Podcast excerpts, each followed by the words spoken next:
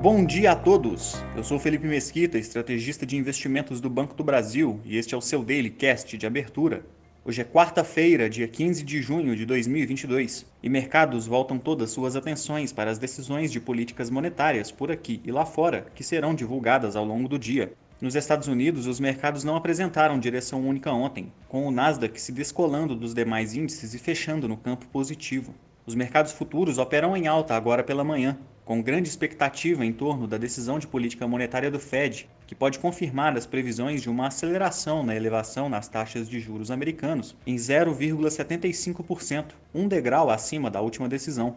As principais bolsas asiáticas fecharam de maneira mista, com os índices da China encerrando o dia no positivo.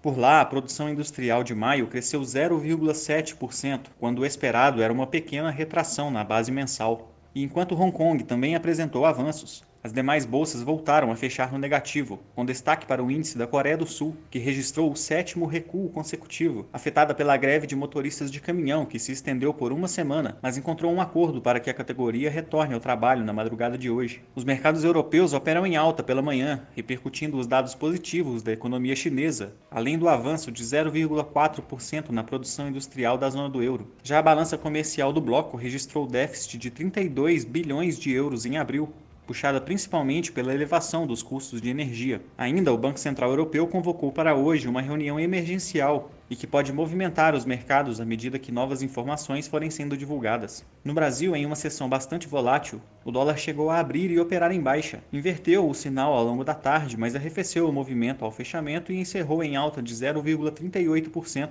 cotado a R$ 5,13.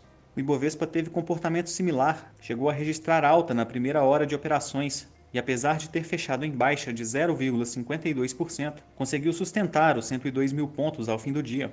Hoje, além da divulgação do IGP-10 de junho, saem dados de produção industrial de maio, a primeira parcial da balança comercial de junho e decisão do Copom para a Selic, que pode levar a taxa base de juros do país para 13,25%.